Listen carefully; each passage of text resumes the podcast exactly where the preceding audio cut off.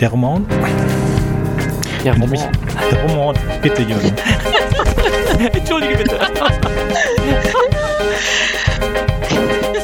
Sorry.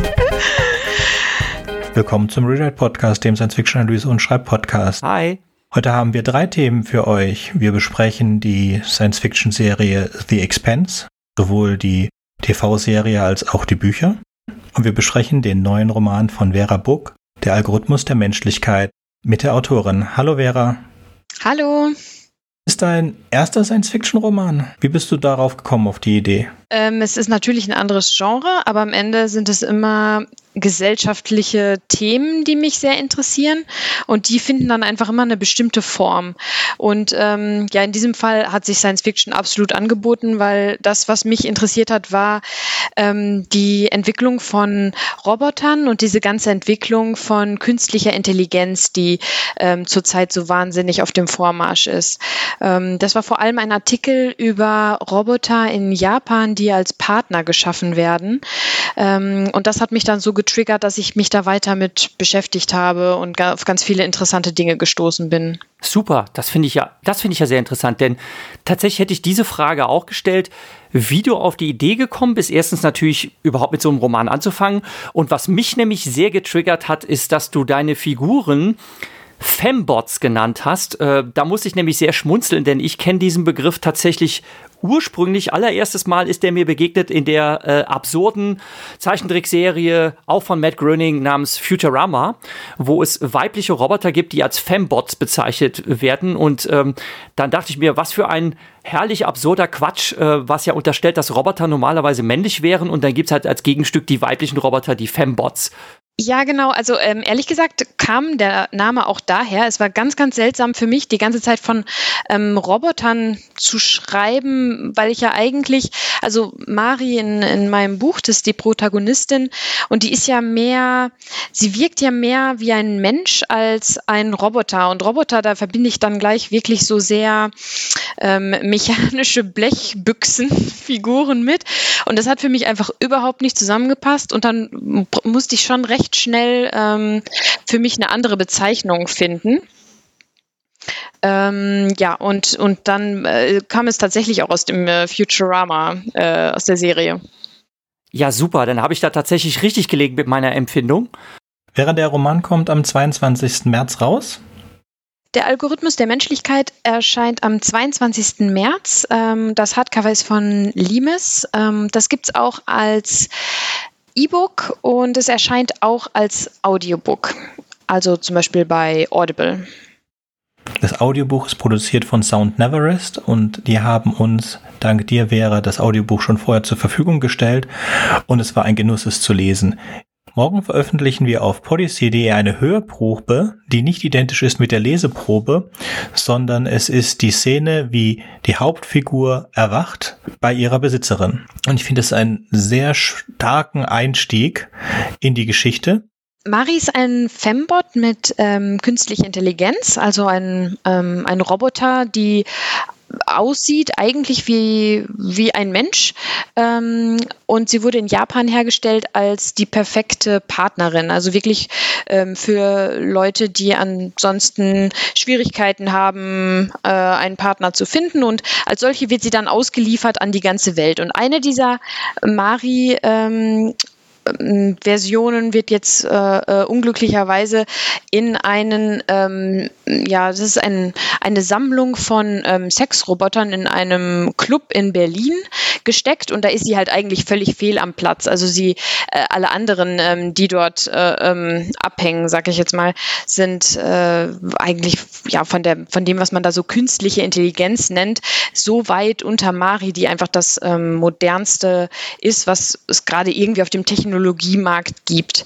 Ähm, genau, und sie ähm, bricht im Grunde aus dieser Welt aus und geht fast auf so eine Art Roadtrip durch äh, Berlin, also von der untersten Schicht bis in die oberste Schicht, lernt sie dann ähm, die Menschen kennen und versucht herauszufinden, was den Menschen glücklich macht. Ja, das ist schön zusammengefasst und macht natürlich auch unglaublich neugierig auf diesen Roman.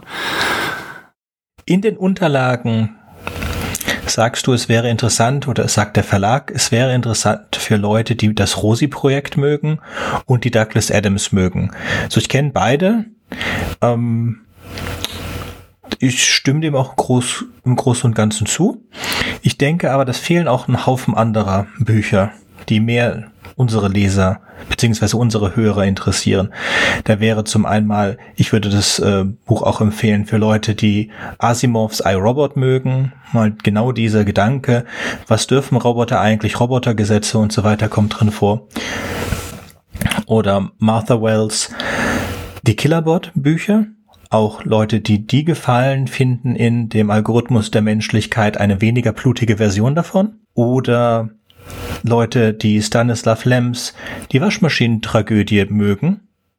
Ja, was ich zum Beispiel nicht kannte, ähm, das waren ähm, The Murderbot Diaries. Ähm, und da habe ich dann im Nachhinein äh, mir das mal angeschaut und das ist wirklich ähm, recht äh, spannend, weil das von der Grundidee ja wirklich sehr, sehr ähnlich ist. Aber ja, wie ihr schon sagtet, also bei mir ist es ähm, weitaus ähm, weniger äh, blutig, weil ich eigentlich auch so ein bisschen so eine Gegenthese mit dem Buch schaffen wollte zu dieser Idee von, äh, ja, wenn wir künstliche Intelligenzen erschaffen, dann ähm, geraten sie definitiv außer Kontrolle und dann wollen sie alle irgendwie ja die Weltherrschaft ähm, übernehmen oder so etwas. Ähm, und es ist ja so ein bisschen, das Ganze ist ja sehr, sehr ironisch äh, ähm, betrachtet, ne? Auch diese ganzen Ängste, die wir Menschen immer verbinden mit den künstlichen Intelligenzen. Ähm, genau. Ja, an der Stelle möchte ich äh, gerade mal ein Zitat aus dem Roman einstreuen, was ich auch sehr lustig fand. Also ich jetzt zitiere es jetzt nicht wörtlich, sondern frei. Ähm, Mari sagt zum Beispiel, ähm, ich wundere mich, warum ihr immer Angst äh, vor hoher Intelligenz habt. Ihr solltet eher die Unintelligenten fürchten, denn die richten viel größeren Schaden an.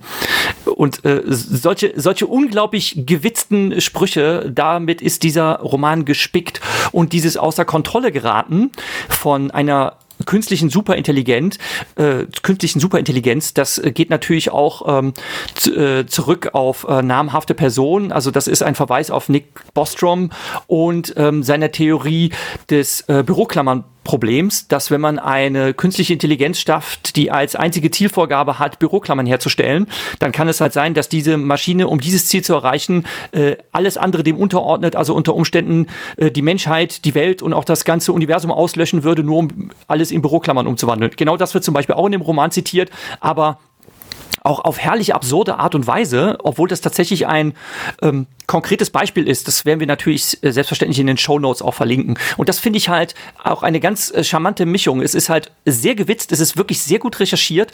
Man hat unglaublich viele Querverweise, dass äh, wenn man den Sachen auch mal nachgeht, dann denkt man, ah, okay, ja, natürlich, das sind lauter Dinge, worüber sich Gedanken gemacht wurde. Äh, Asimovs äh, Robotergesetze kommen drin vor und so weiter und so weiter.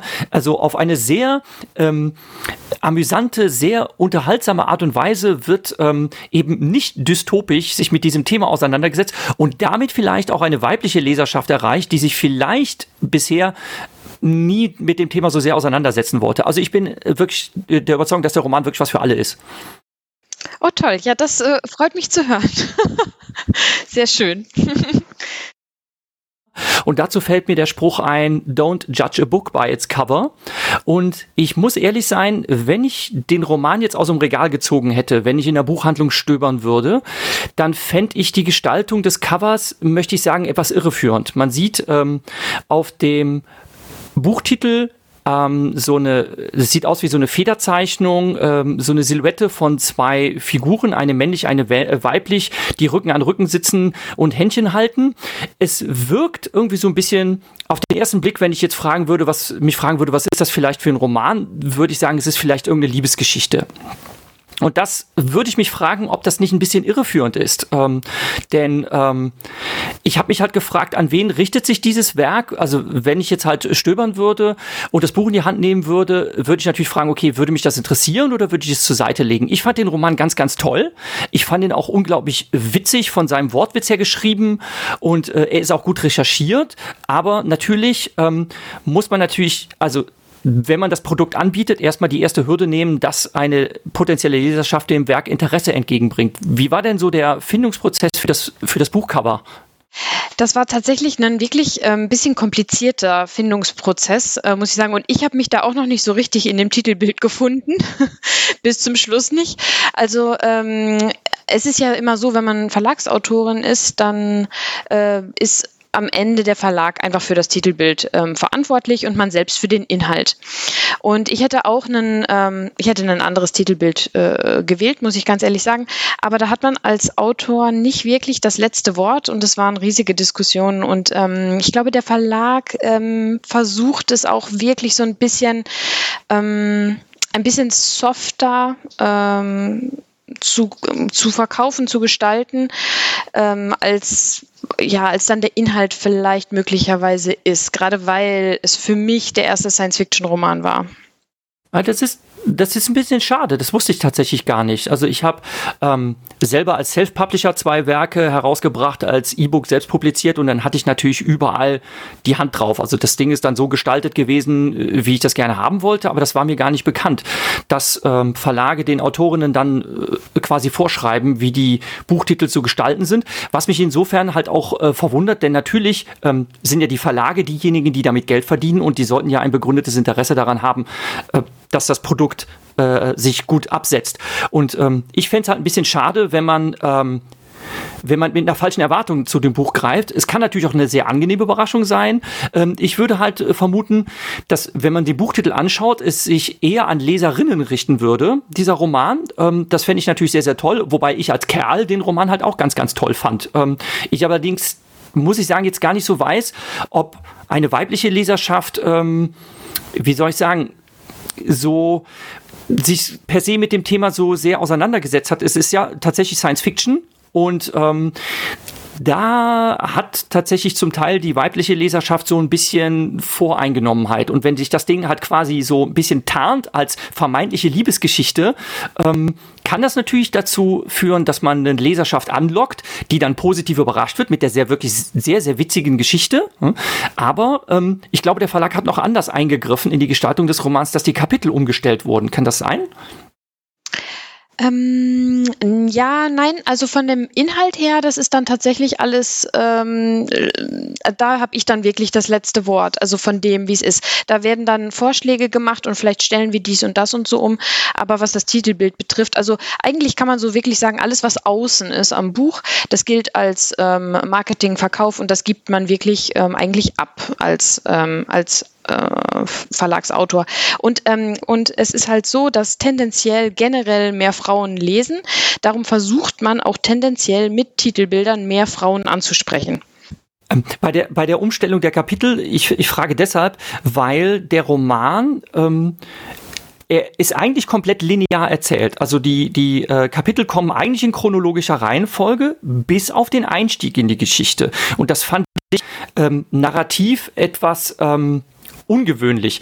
Denn man hätte halt von Anfang an äh, damit beginnen können, dass die Hauptfigur vorgestellt wird, dass wir wissen, mit wem haben wir es zu tun und dann spitzen sich die Ereignisse zu. Wir werden ja auch gleich ein bisschen was zum Inhalt äh, noch erzählen, beziehungsweise du kannst das gerne tun. Äh, wir wollen ja nicht unnötig spoilern.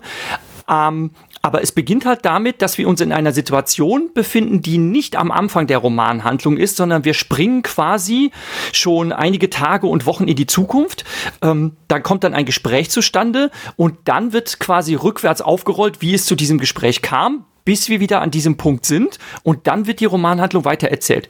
Man hätte das von der Reihenfolge her auch umstellen können. Und eine Vermutung, die wir haben, ist, dass das deshalb gemacht wurde, weil das zur Folge hat, dass wenn man eine Leseprobe hat, also wenn man dann halt reinschauen will in ein Buch und die ersten Seiten natürlich anfängt zu lesen, dass man dann ja über was anderes stolpert, also mit einem anderen Text, mit einem anderen Inhalt konfrontiert wird, als das, was man sonst zu lesen bekäme, würde man ihn in linearer Reihenfolge lesen.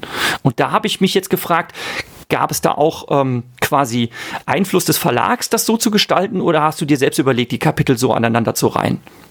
Mm, also das ist so ein bisschen in Zusammenarbeit mit dem äh, Verlag beziehungsweise mit der Lektorin entstanden. Ähm, da wir aber auch beide mh, mm, gefunden haben, dass der Einstieg, ähm, so wie er jetzt ist, ähm, es ist ein, es ist irgendwie eine sehr ähm, charmante und witzige Szene. Und ähm, ich finde auch gar nicht, dass unbedingt immer alles linear erzählt werden muss. Das fände ich ehrlich gesagt jetzt auch fast ein bisschen ähm, langweilig. Also ich meine, mm, es ist jetzt halt so, ähm, in diesem Fall, ähm, so wie du es ansprichst, ähm, äh, Mari, also der Hauptcharakter, sitzt im, in Untersuchungshaft, weil sie einen Menschen umgebracht und wiederbelebt hat. Und das an sich ist eigentlich schon ein, ein Konflikt, der der irgendwie viele Fragen aufwirft. Und ähm, sie beginnt ja dann quasi mit ihrer chronologischen äh, Sortierung der Ereignisse, weil sie ja eigentlich ein, ein sehr, ähm, ja, als Roboter ein sehr ähm, systematisches ähm, Wesen ist. Ne? So, also ähm, das ist eigentlich schon, das war eher ein dramaturgischer ähm, Kniff letztendlich, ähm, zumindest von meiner Seite aus. Als Autor macht man sich da jetzt über die Leseprobe beim Schreiben selbst noch nicht so richtig viele Gedanken. Ja, Vera, vielen Dank, dass du bei uns hier im Rewrite Podcast zu Gast warst und dass wir deinen Roman besprechen durften. Und ich würde dann natürlich noch gerne wissen, beziehungsweise unsere gesamte Hörerschaft möchte gerne wissen, wie man dich denn im Netz finden und erreichen kann für Fanpost, äh, Huldigungen oder sonst irgendwie was. Ähm, ja, also ich bin als ähm, Vera Book auf Facebook und Instagram und ich habe auch meine eigene Autoren-Website äh, verabookwriting.com und da findet man auch meine E-Mail-Adresse. Und ich freue mich natürlich, wenn Leute es gelesen haben und mir schreiben. Ja, super. Dann vielen Dank. Wiederhören. Ja, danke auch. Ciao. Hallo. Moin in die Runde. Und nun kommen wir zum dritten Thema für diesen Podcast. Wir sprechen über The Expanse. Und dazu haben uns Fabian und Jürgen schöne Zusammenfassungen vorbereitet. Ja, heute soll es um The Expanse gehen. The Expanse ist ähm, einmal eine Fernsehserie, die ähm, im Winter 2015, 2016 äh, auf Sci-Fi angefangen wurde zu senden und die Serie basiert auf den gleichnamigen Büchern von äh, James S. A. Corey. Das ist ein ähm, Pseudonym für Daniel Abraham und Ty Frank. Und die haben schon 2011 mit den Büchern begonnen. Das sind äh, insgesamt acht äh, Bücher, die bisher erschienen sind und ein neuntes finales Buch soll noch folgen. Die Welt von ähm, The Expanse ist äh, in der Zukunft angesiedelt. Sie spielt in ungefähr zur Mitte des 24. Jahrhunderts. Und zwar in unserem Sonnensystem. Das Sonnensystem ist in drei Machtblöcke zerfallen. Äh, einmal die Erde. Die Erde hat mit Klimaproblemen und Überbevölkerung zu kämpfen. Mittlerweile leben 30 Milliarden Menschen auf der Erde. Gleichzeitig ist der Meeresspiegel um mehrere Meter angestiegen so dass sich auf der Erde eine, ja, Weltregierung gebildet hat, die von der UN angeführt wird. Das ist der wichtigste Machtblock im Sonnensystem. Der zweite Machtblock, das ist der Mars. Der Mars ist schon im 21. Jahrhundert besiedelt worden und äh, konnte sich seine Unabhängigkeit von der Erde erstreiten. Und das sind die beiden wichtigsten Machtblöcke, die aktuell äh, in einem Pad stehen. Und der dritte Machtblock ist ähm, sozusagen der Underdog. Das ist der Gürtel. Oder wie es im englischen Original ist, halt der Belt. Ähm, das ist der Asteroidengürtel äh, zwischen den erdähnlichen und den äh, gasähnlichen Planeten bei uns im Sonnensystem, der wichtig ist, um äh, Ressourcen bereitzustellen für den Mars und für die Erde, gleichzeitig aber auch von beiden ausgebeutet wird ähm, und zum Spielball dieser beiden Machtfraktionen wird. Das ist der Hintergrund. Also wir haben noch keine interstellare Raumfahrt oder ähnliches. Die Serie ist ähm, auf mehrere Ebenen ausgelegt. Einmal haben wir diese politische Situation, die in der Serie eine große Rolle spielt. Wir werden uns jetzt hauptsächlich an die Fernsehserie, an der Fernsehserie orientieren in dieser Zusammenfassung, also an den fünf Staffeln. Wir haben einmal diese politische Ebene, die halt ähm, sehr stark ins Rudern kommt durch Entwicklungen, die äh, ja dieses Machtgefüge zerstören. Und darum geht es dann im Folgenden. Unsere Geschichte beginnt äh, damit, dass sich eine Art Heldengruppe bildet. Äh, und zwar ist das so, dass äh, der Frachter Canterbury aus dem Belt einen ähm, Notruf empfängt.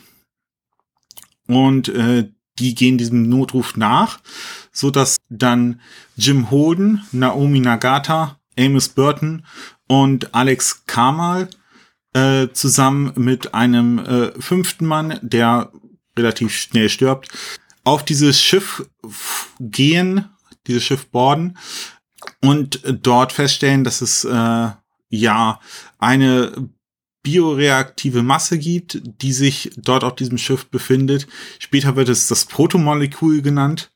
Und äh, die Canterbury selbst wird von einem ähm, Stealth-Schiff, äh, also einem Schiff, das sich tarnen kann, zerstört, so dass sie ähm, diesem Schiff erstmal gestrandet sind. Dieses Schiff äh, sendet ein ähm, Notfallsignal aus, das äh, von einem Mat äh, marsianischen Gerät ausgesandt wird, so dass auch die Marsianer dann tatsächlich auf dieses Störsignal antworten und sie dann von diesem Schiff der Scopoli retten und äh, gerettet werden sie von der Donager. Ähm, das ist dieses der eine Strang, in der der in Bewegung wird, gesetzt wird. Diese, ich nenne sie halt Heldengruppe. Äh, Jim Holden wird dann tatsächlich auch so mehr oder weniger die Hauptrolle in der Serie einnehmen, weil er dann doch der wichtigste Protagonist dieser sehr reich mit guten Protagonisten besetzten Serie ist. Der andere Handlungsstrang, der in der ersten Staffel einsetzt, das ist der von äh, Detective Miller. Der ist auch ein äh, Bewohner des Bells. Er macht sich auf die äh, Suche nach einer Vermissten, die er finden möchte. Und das hat auch wieder dann zusammen, äh, hängt wieder zusammen mit äh, der, mit diesem Protomolekül. Also wir haben dieses Protomolekül, was tatsächlich unsere Handlung in Gang setzt. Die Zerstörung der Canterbury selbst setzt dann tatsächlich auch den Bait unter Druck, weil die, unter Druck, weil die Canterbury eigentlich Wasser liefern sollte. Und wir sehen in diesem Zusammenhang äh, sehr stark geschildert, wie die Verhältnisse in dem Belt sind, in was für schlechten Verhältnissen der Belt äh, sich befindet. Die äh, Heldengruppe selbst, die auf der Donager ist, die ähm, wird noch einmal angegriffen, beziehungsweise die Donager wird angegriffen von weiteren Stay-Schiffen und dann auch zerstört. Und äh, nur diese vier von der Heldengruppe können dann in einem marsianischen Schiff entkommen, die sie als ähm, Rosinant, die sie auf den Namen Rosinante taufen. Und das ist dann auch ein wichtiges Ereignis, weil es diese Machtblöcke durcheinander bringt, weil die Donager ist eigentlich eines der wichtigsten Schiffe der Marsianer und wird dann halt einfach so außer Gefecht gesetzt von diesem Stealth-Schiff. Und keiner weiß halt, wie sie dieses Stealth-Schiff zuordnen können. Ja, die Heldengruppe findet dann ihren sicheren Hafen auf der Taiko Station. Äh, das ist eine künstliche Raumstation, auf der die Nauvoo gebaut wird. Das ist ein Generationsschiff, das die Mormonen in Auftrag gegeben haben, äh, um das Sonnensystem zu verlassen. Das wird äh, später im Verlauf der Serie nochmal wichtig. Und Tycho Fred Johnson geführt und Fred Johnson ist sowas wie der inoffizielle, offizielle Anführer der Belter, der auch die OPA, äh, das ist der militante Kampfverband der Beta, die sich, der sich gerade in Gründung befindet, der befindet sich auch auf der Tycho Station. Ähm, genau. Von der Tycho Station wird dann unsere Heldengruppe ausgesandt, also Jim Holden, Naomi Nagata, Amos und äh, Alex Kamal, äh, um äh, die Anubis zu untersuchen die Anubis ist ein Stay-Shift, was halt das Weltall treibt und verlassen ist und äh, verdächtigt wird, die Scopoli zerstört äh, zu haben. Und da entdecken sie halt dann dieses Protomolekül, das sich um den Generator um das äh, Kernreaktor der ähm, äh, äh, des Schiffes Anubis herumgewickelt hat, herumentwickelt hat. Das äh, äh, von der Anubis selbst ist ein äh, Shuttle gestartet nach Eros. Eros ist ein, ein äh, Asteroid äh, im äh, Asteroidengürtel. Äh, den gibt es tatsächlich und deswegen zerstören sie erstmal die Anubis und machen sich dann auf die Suche nach diesem Shuttle, das Richtung Eros geflogen ist. Und auf Eros findet sich dann unser ähm, befindet sich unser Finale der äh, Staffel, denn auf Eros finden sich dann findet sich dann auch Detective John Miller ein, der ja nach dieser verschwundenen Person sucht und sie dann auf Eros findet und feststellt, dass äh, sie die Tochter eines großen Magnaten äh, eines Konzerns der Erde ist und selbst von dem Protomolekül infiziert wurde und auch daran gestorben ist. Äh, das Ganze geht natürlich nicht ohne die ein oder andere Schießerei ab am Ende. Und tatsächlich ist es dann so, dass Wissenschaftler dieses Protomolekül in äh, auf Eros freisetzen und die ganze Population von Eros damit infizieren und die Heldengruppe gerade noch ebenso von Eros entkommen kann. Genau. Und was im, die ganze Zeit im Hintergrund läuft der Staffel ist halt dieser Konflikt zwischen Mars und Erde. Wird ein Krieg zwischen denen ausbrechen? Im Moment läuft halt so eine Art kalter Krieg zwischen den beiden. Und da lernen wir dann während dieser Zeit auch schon wichtige Hauptrollen auf der Erde kennen, nämlich Christen Sarala, die halt dort auch schon versucht, diesen Krieg zu verhindern, aber erst in der zweiten Staffel dann so richtig in den Mittelpunkt tritt. Ich glaube, ich habe am Anfang einen Fehler gemacht. Die haben auf der Scopoli natürlich noch nicht das Protomolekül gefunden. In der zweiten Staffel werden die losen Enden, die wir in der ersten schon festgestellt äh, vorgefunden haben, weitergeknüpft und das Figurenensemble wird darüber hinaus auch noch erweitert. The Expanse ist wirklich eine sehr komplexe Serie mit einer Vielzahl von Figuren, die alle sehr, sehr interessant sind. Und ähm, es kostet tatsächlich ein bisschen Anstrengung, den Überblick zu bewahren über die verschiedenen Schauplätze, die alle miteinander verknüpft und verwoben sind, über die Handl Handlungsstränge, ähm, wer hat mit wem zu tun, wer kennt wen noch nicht, wer begegnet wann irgendwem. Und in der zweiten Staffel beginnt es damit, dass äh, Holden und Miller, die sind einander nämlich begegnet, also äh, Detective Miller, der äh, Julie Mao gesucht hat und festgestellt hat, dass sie mit dem Protomolekül infiziert wurde und das nicht überlebt hat, äh, begegnet Holden und den anderen der Rosinante Crew und die sind dann auch zusammen auf dem Schiff der Rosinante, ähm, um sich erstmal zu erholen von Strahlungsschäden. Captain Holden und Naomi kommen sich auch näher, die gehen eine Beziehung ein und das wird auch den weiteren Verlauf der Serie prägen. Des Weiteren lernen wir in der zweiten Staffel eine neue Figur kennen, nämlich äh, Bobby Draper. Sie ist eine Mars Marine Soldatin und diese wird auf dem Jupitermond Ganymed ähm, in ein Gefecht verwickelt. Und ähm, es ist unklar, wer sie dort angreift. Und das Ganze wird auch ähm, benutzt, um den Kalten Krieg, der, das ist eine sehr gute Beschreibung, der zwischen äh, der Erde und dem Mars schwelt, äh, anzuheizen. Obwohl im Nachhinein rauskommt, dass dieser Angriff kein kriegerischer Akt war, sondern auch mit dem Protomolekül zu tun hatte.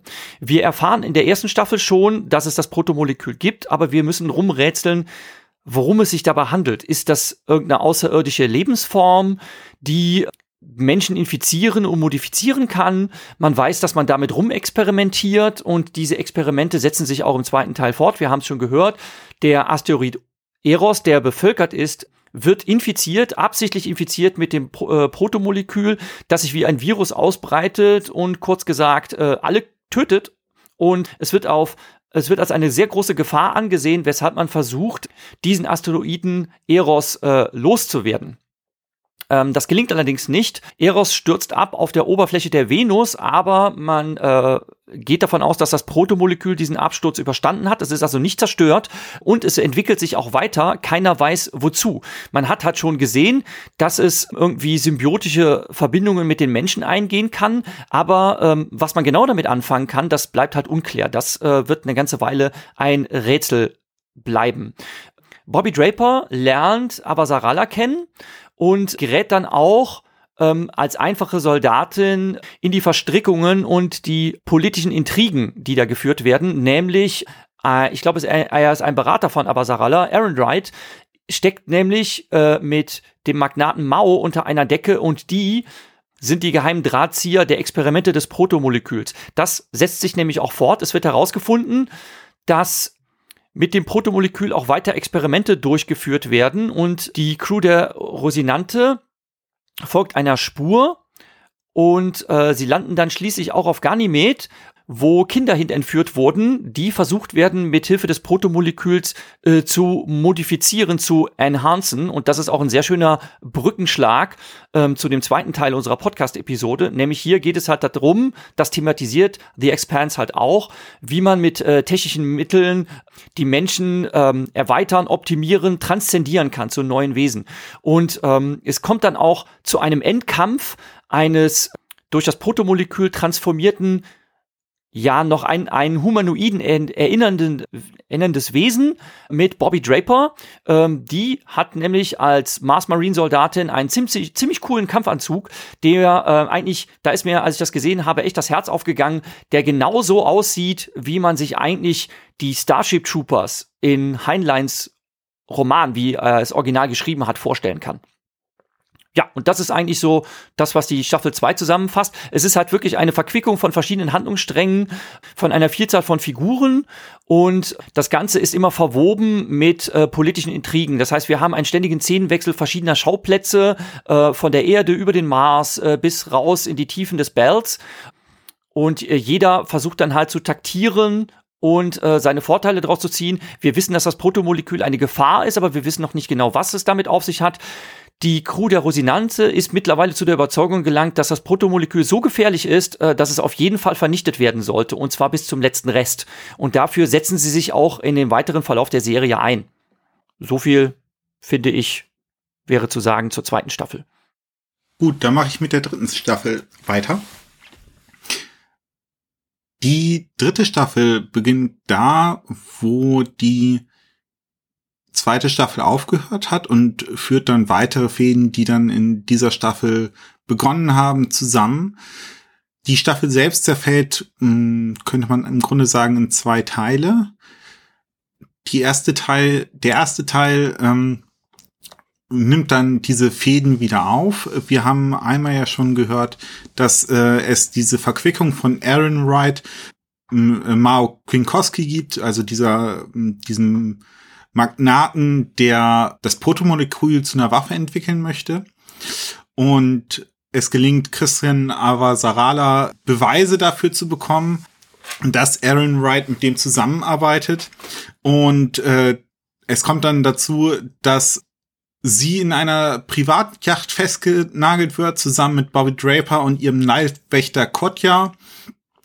Und dann kommt es halt in diesem Schiff zu einigen Feuergefechten.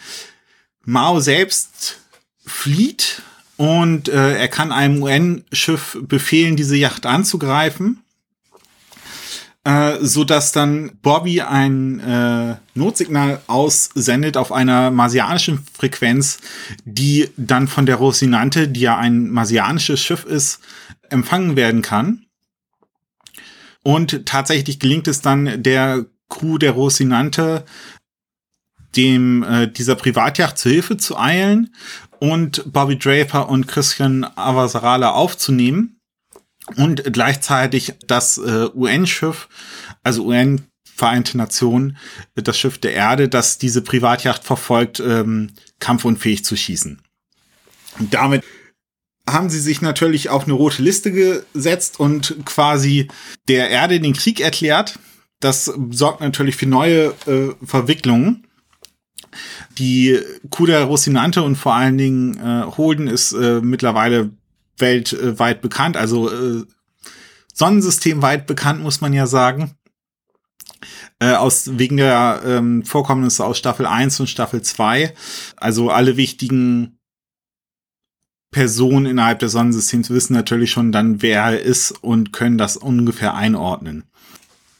Wenig später erfahren sie, dass Naomi nicht alle alles von diesem Protomolekül zerstört hat in der zweiten Staffel, sondern tatsächlich eine Probe an die OPA übergeben hat, damit die OPA ein Druckmittel hat gegen die Erde und gegen äh, den Mars, um eine Unabhängigkeit des Gürtels durchzusetzen.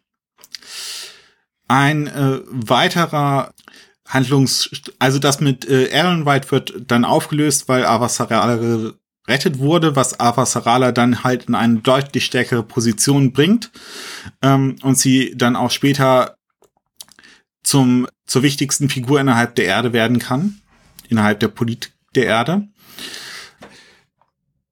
Dann macht sich nach diesem Geständnis von Aaron White ähm, die Rosinante auf den Weg nach Io, äh, denn dort haben wohl Jules Pierre Mao und seine Handlanger versucht, Kinder mit dem Protokoll Protomolekül zu infizieren und so zu Waffen zu machen, zu Hybridwiesen aus Mensch und Protomolekül. Das hatten wir ja schon in der letzten Staffel, als äh, Bobby Draper angegriffen wurde. Und gleichzeitig wird es so, dass ähm, Aaron Wright äh, selbst noch auf der Erde ist und versucht, äh, die Erde davon über zu, zu überzeugen, einen Präventivangriff auf den Mars zu führen. Und tatsächlich gelingt es ihm dann auch, einen Präventivschlag zu befehligen, kann allerdings dann auf die Gegenredaktion, wir erinnern uns an Kalter Krieg, beide haben Waffen, die den Gegner zerstören können, nicht alle Raketen zu vernichten, wobei dann ein Teil Südamerikas tatsächlich getroffen wird und Millionen Menschen sterben. Also tatsächlich wird aus diesem Kalten Krieg dann in dieser Staffel auch ein heißer Krieg. Auf Io versuchen äh, unsere Helden dann die Kinder zu retten, was nur bedingt gelingt. Und tatsächlich wird dann aus diesem Krieg ein großer Krieg. In diesem Zusammenhang wird dann auch Io zerstört, tatsächlich. Innerhalb der OPA kommt es zu Streitigkeiten, wie man äh, mit dem Mars und der Erde umgehen soll. Tatsächlich auch, ob man diese zum Beispiel mit Asteroiden bewerfen sollte, ähm, um halt ähm, ja, möglichst viele Menschen zu töten und somit dann durch einen Genozid den ähm, Massen, äh, also einen Massenmord auf der Erde oder auch auf dem Mars, ähm, die Position des Gürtels zu unterstreichen. Ähm, das kündigt sich schon an. Wir werden das ähm, später nochmal äh, weiter haben, welche inneren Konflikte innerhalb der OPA laufen, genauso wie auf der Erde, welche inneren Konflikte dort ablaufen. Was wenig beleuchtet wird, ist der Mars. Ähm, aber Sarala kehrt zurück auf die ähm, Erde und kann tatsächlich dann Aaron Wright zum äh, äh, zur Verhaftung bringen und ähm, nach der nach dem Zurücktritt der bisherigen äh, Generalsekretärin wird sie dann der Anf die Zeitpunkt etwa kommt ähm, das Protomolekül wieder ins Spiel, das auf der Venus gelandet ist. Wir erinnern uns ja, in der zweiten Staffel ist Eros auf der Venus eingeschlagen. Und dort hat das Protomolekül einen riesigen Alienring geformt. Ähm, und dieser Alienring äh, hat sich jetzt in der Nähe des Uranus angesiedelt und es beginnt ein äh, Wettlauf ähm, von Mars und Erde zu diesem neuen Ring, an dem sich auch die OPA äh, ähm, beteiligt, die die äh, Nauvo äh, beschlagnahmt haben, also dieses riesige Generationenschiff. Ähm, und keiner weiß halt, was mit dem Ring ist.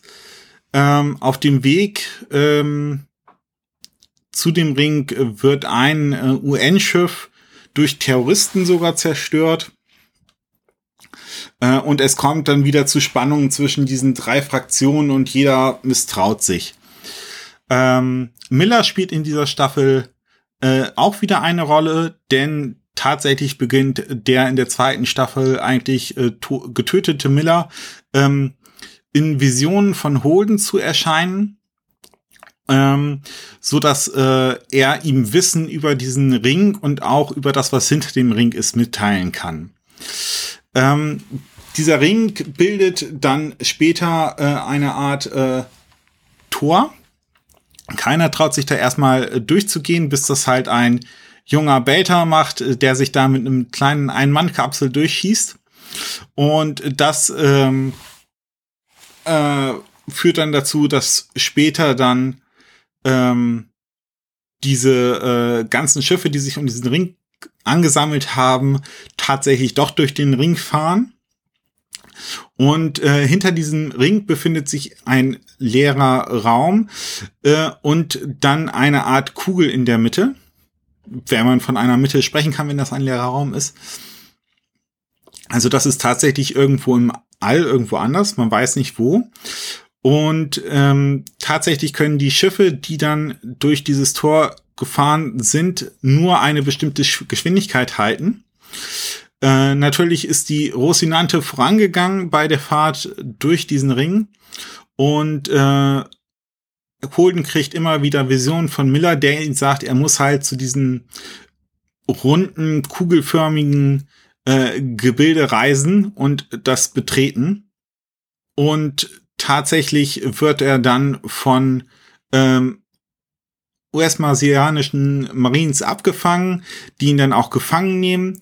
Und dabei wird eine Granate gezündet, wodurch dann plötzlich alle Schiffe, die durch den Ring gekommen sind, zum Halten gebracht werden.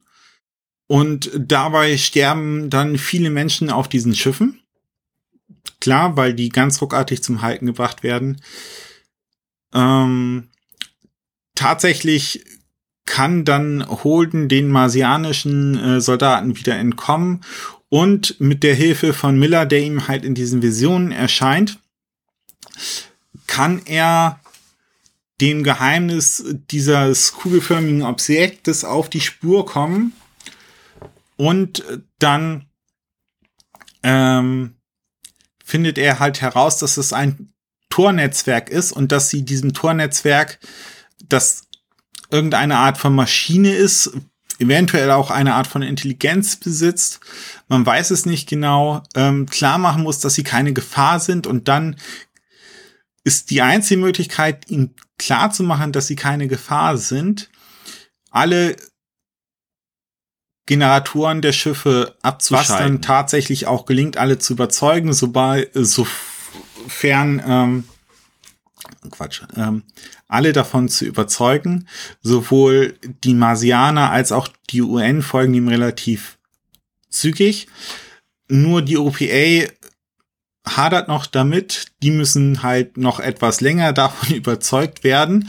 Tatsache ist, dass die OPA zu dem Zeitpunkt halt eine wichtige Stellung inne hatte, weil die Nauvoo als Generationsschiff tatsächlich das einzige Schiff innerhalb dieser improvisierten Flotte war, besser gesagt ist, ähm, das eine, äh, das mit Hilfe von Fliehkraft eine Art künstliche äh, Schwerkraft simulieren kann.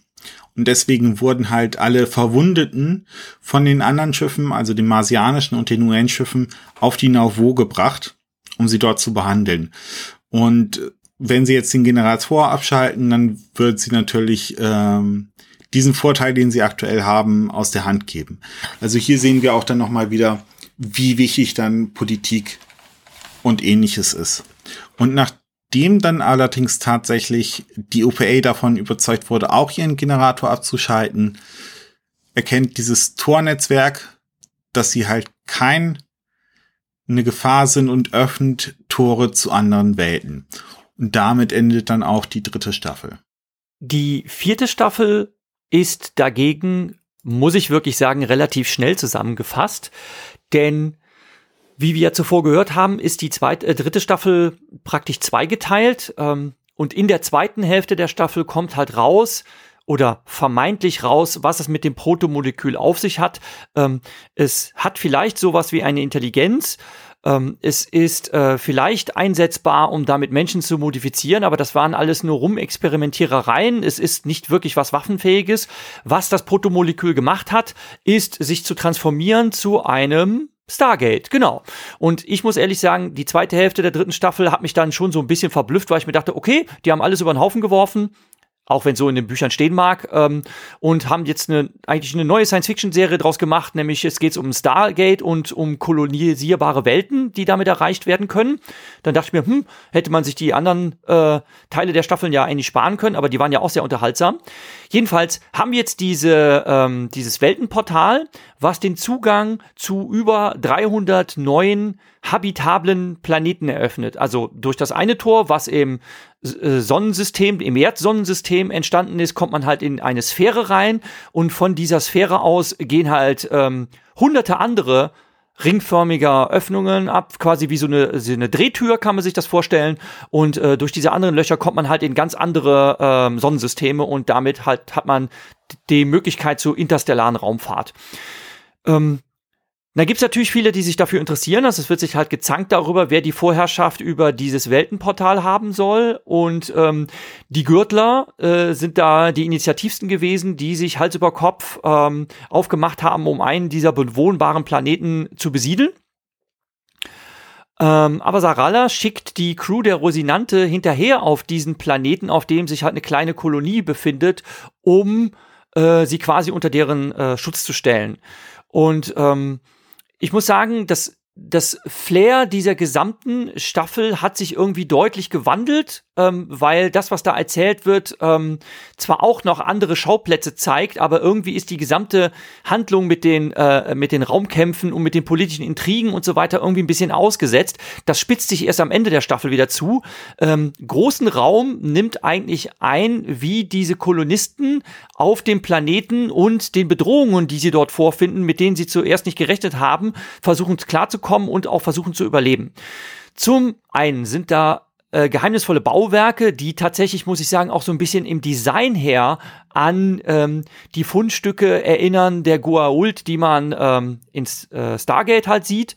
Und ähm, da ist halt eine unbekannte Technologie, die sicherlich auch auf das Protomolekül zurückzuführen ist, aber alles ist verlassen. Es sind äh, seltsame Bauten, Ruinen. Man muss erstmal gucken, wie kommt man in die Gebäude rein? Gibt es da irgendwelche Mechanismen, die man aktivieren kann? Es ist alles sehr, sehr rätselhaft.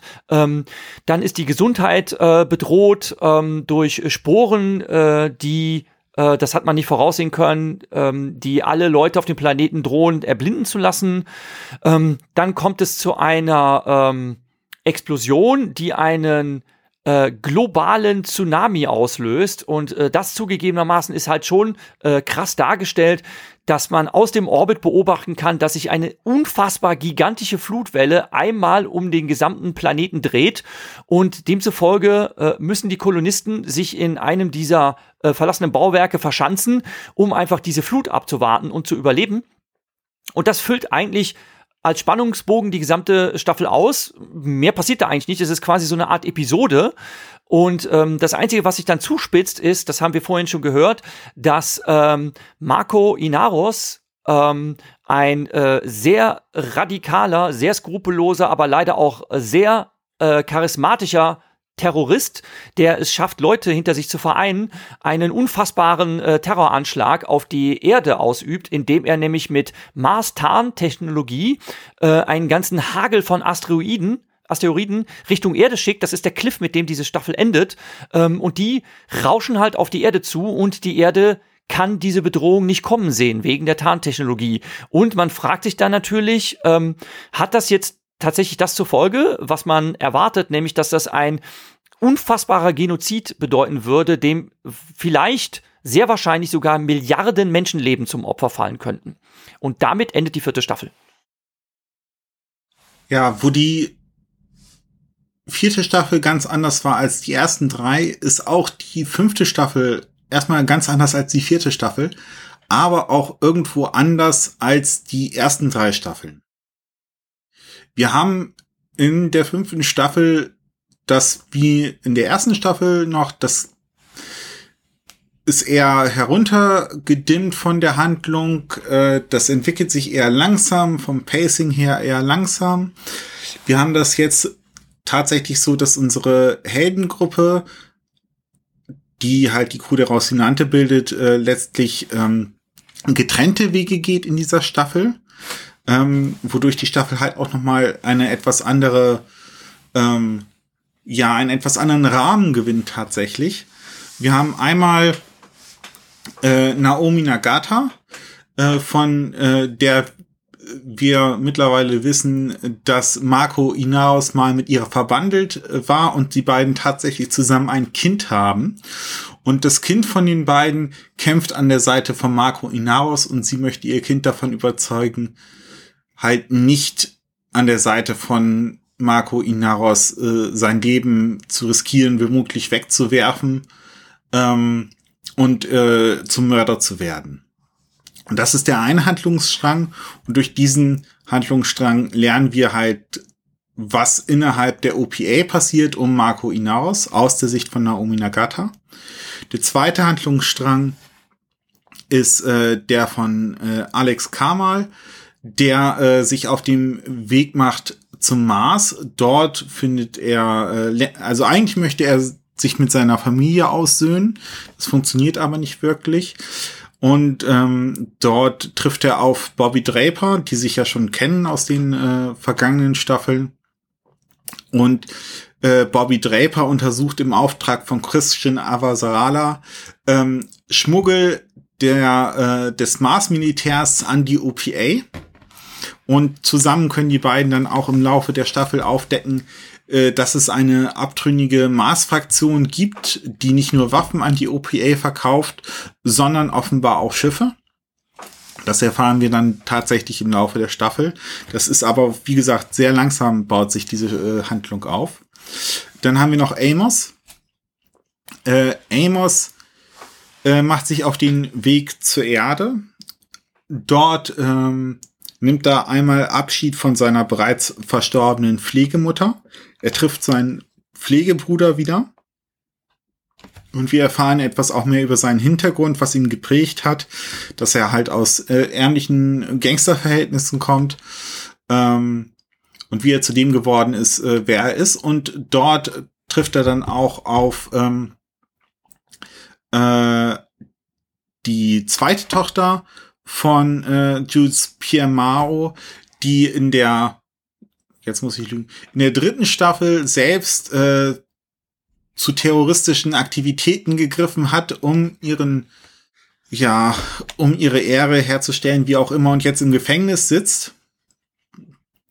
Ähm, und tatsächlich, äh, um es jetzt schon mal äh, so ganz klar zu, zu sagen, es gelingt der Erde nicht, den ähm, Angriff mit den Asteroiden abzuwehren, so dass es tatsächlich dazu kommt, dass einige Asteroiden auf der Erde niedergehen.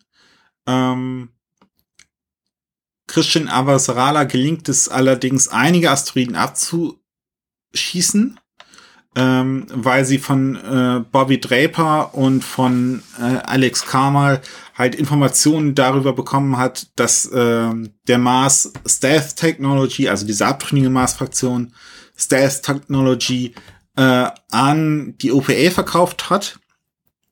Und sie setzt sich halt gegen Widerstände durch. Ähm, und nachdem der erste Asteroid eingeschlagen ist, gelingt es ihr halt dann später durchzusetzen, äh, dass gewisse Modifikationen am Abwehrsystem der Erde vorgenommen werden, um dann weitere abzuschießen. Äh, in diesem Zusammenhang stirbt dann auch der Mann von Avasarala und äh, die U amtierende UN-Generalsekretärin stirbt auch, ähm, so dass dann halt jemand anderes äh, diesen Posten übernimmt, der ähm, Vergeltung an der OPA nehmen möchte und tatsächlich dann auf diesen versuchten Genozid, der allerdings Milliarden von Menschenleben gekostet hat, ähm, oder Millionen von Menschenleben, ich glaube, so eine genaue Zahl wird gar nicht genannt, ähm, selbst mit einem, äh, wenn auch lokalisierten Genozid an den Beltern äh, antworten möchte, wogegen sich dann Ava Sarala stellt und sagt, die Erde müsste besser sein als diese Massenmörder.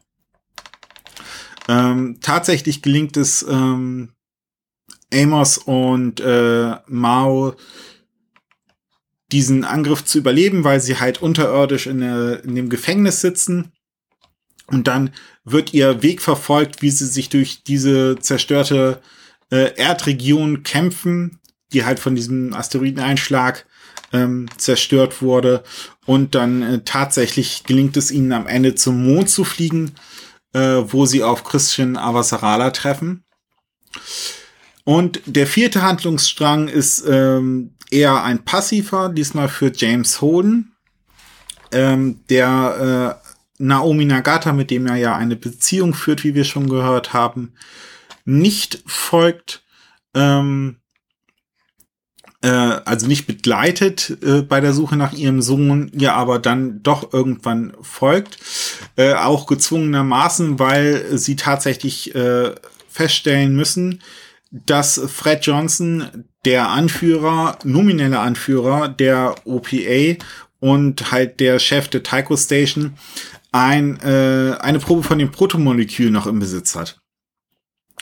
Und es dann einen Verrat gibt, der Fred Johnson das Leben kostet und die Verräterin äh, nimmt das Protomolekül mit und bringt es, will es zu ähm, Marco Inaros bringen, äh, weswegen sich dann ähm, er auf den äh, Weg macht, sie zu verfolgen und gleichzeitig äh, sucht er halt, möchte er halt auch wissen, was mit Naomi passiert ist, weil die sich nicht mehr meldet, weil sie dann natürlich von Marco Inaros gefangen genommen wurde, weil ihr Sohn äh, tatsächlich sich nicht überzeugen ließ.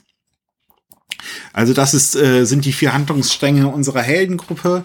Der von Amos ist ähm, verbunden äh, mit dem von Christian Avasarala. Der von Alex ist verbunden äh, mit Bobby Draper. Und dann haben wir noch einen fünften Handlungsstrang äh, mit äh, äh, Dramas. Das ist eine Frau, die wir schon kennengelernt haben in der dritten Staffel äh, innerhalb äh, der OPA-Fraktion, die auch auf der Nauvoo gedient hat unter Fred Johnson äh, und sehr gut äh, sich befreundet war mit Class äh, Ashford, der wiederum umgebracht wurde von Marco Inaros, als er von Fred Johnson ausgeschickt wurde, um Marco Inaros zu töten. Es ist also sehr, sehr kompliziert mit den Handlungssträngen. Und ähm, Marco Inaros möchte tatsächlich seine Macht über die OPA ähm, etablieren, indem er sämtliche freien Schiffe äh, der Beta unter seine Kontrolle zwingt, indem er zu einem Treffen einlädt, wo Dramas mit ihren drei Schiffen dann auch hinfliegt und er sich dann eine Geißel aus ihrer Crew nimmt, ähm, womit er sie de facto unter Kontrolle hat, weil wenn sie ihm nicht folgt, dann wird er ja diese Geisel erschießen. Klar. Und ähm, dann äh, ist es tatsächlich so, dass sie im, äh, als es dann zum Klimax äh, der Staffel kommt, angewiesen wird, äh, die Rosinante, auf der ähm, Holden äh, sich befindet, ähm, zu vernichten, was sie allerdings nicht macht, sondern tatsächlich stellt sie sich gegen Marco Inaros. Äh, und äh, Dramas ist unbedingt eine Figur, über die wir reden sollten. Ähm, später, weil das äh, eine der am besten geschriebensten äh, Sci-Fi-Persönlichkeiten äh, sicherlich ist, zusammen mit Christian Avasarala äh, der letzten Jahre. Ähm, also sie verrät Marco Inaos ähm, und legt sich damit fest, rettet somit Holden und äh, den anderen äh, Besatzungsmitgliedern der Rosinante das Leben. Äh, gleichzeitig ist es so, dass äh, Marco Inaros ähm, Naomi Nagata ausgesetzt hat auf einem Schiff, das mit Bomben bestückt ist und einem Notsignal, um Jim Holden anzulocken, um dort mit der Rosinante zu anzudocken und dadurch die Rosinante zu zerstören. Ähm, deswegen wird Dramas überhaupt erst ausgeschickt, weil es droht, dass das nicht funktioniert. Ähm, weil Naomi Nagata äh, es gelingt, das äh, Notrufsignal zu verändern, das von diesem Schiff ausgesandt wird, um Holden in eine Falle zu locken. Und dieses wird von Bobby Draper und Alex Carmal aufgefangen. Und äh, die können dann tatsächlich Naomi Nagata von dem Schiff retten. Bei äh, dem Undock-Manöver verliert allerdings Alex Carmal sein Leben. Äh, darin begründet tatsächlich aus dem Hintergrund, im Buch ist, bleibt er am Leben, äh, dass sie ihn aus der Serie rausschreiben mussten. Ähm, also in dieser Serie haben wir viele parallel laufende, äh, Quatsch, in dieser, äh, in dieser Staffel haben wir viele parallel laufende Handlungsstränge, die dann alle zusammenkommen äh, und dann in einem relativ starken Klimax ähm, enden mit der Rettung von Naomi und dem Tod von Alex. Und die Staffel endet dann auf dem Mond, wo alle Handlungsstränge zusammengeführt werden. Äh, alle Hauptprotagonisten zusammengeführt werden. Und äh, Christian Avala, die es mit den Worten beschließt, äh, das ist das, was Marco Inaros am meisten fürchtet eine einige Menschheit, wo wir uns alle verstehen. Ähm, Im übertragenen Sinne sagt sie das. Äh, und dann kommt halt äh, in dem Moment äh, kommen halt die Schocknachrichten, dass es äh, tatsächlich noch eine äh, Probe von dem Protomolekül gibt. Und diese Probe von dem Protomolekül äh, diese abtrünnige marsianische Fraktion erreicht hat, die sich zusammen mit der OPA getan hat, die ähm, marsianischen Schiffe und die UN-Schiffe zerstören, die den Ring bewachen und dann durch den Ring fliegen, um dann jeweils eigene Gesellschaften aufzubauen. Also eine sehr düstere Note, auf der diese Staffel endet und äh, wo die Buchreihe neun Bücher umfassen soll, ist es tatsächlich so, dass die äh, Fernsehserie mit der sechsten Staffel enden wird. Also die nächste Staffel, die sechste Staffel, die im äh, nächsten Jahr wohl erscheinen wird, wird dann auch die letzte sein. Der Sci-Fi Channel hatte sich nicht die gesamten Rechte an Büchern gesichert und die Einschaltquoten schienen auch nicht mehr als drei Staffeln zu erlauben. Die, in Deutsch konnte man das auf Netflix sehen, die ersten drei Staffeln für eine Weile. Und dann waren sie auch auf Netflix verschwunden, denn dank einer Petition der Fans an Netflix und Amazon hat sich Amazon dann entschieden, die Exklusivrechte an ähm, The Expanse zu kaufen und hat inzwischen die Staffeln 4 und 5 produziert, die es ausschließlich auf Amazon Prime gibt. Und Amazon hat äh, mitgeteilt, sie würden nach der sechsten Staffel nicht weitermachen, was ich für reines Marketing-Moment halte. Wir müssen da erst einmal warten, wie gut der neunte Roman ankommt und äh, wie gut die sechste Staffel ankommt. Natürlich haben sie, wie Fabian erwähnt hat, einen der Hauptcharaktere verloren in der letzten Staffel. So, Adam, du hast die Bücher gelesen. Weißt du, wie es dann in Staffel 6, 7, 8 weitergehen wird? Ich äh, glaube nicht, dass er Marketing-Gag ist, dass äh, es mit der sechsten Staffel endet. Ich denke eher, dass sie einfach es zu einem guten Ende kommen lassen wollen. Ähm, ich will nicht zu sehr spoilern, aber nach dem äh, sechsten Buch kommt ein ganz, ganz großer Bruch. Und äh, diesen Bruch könnte man müsste man praktisch mit einer halben neu gelaunchten Serie dann anfangen. Also eventuell könnte man mit 7, 8, 9 anfangen, aber äh, weitermachen.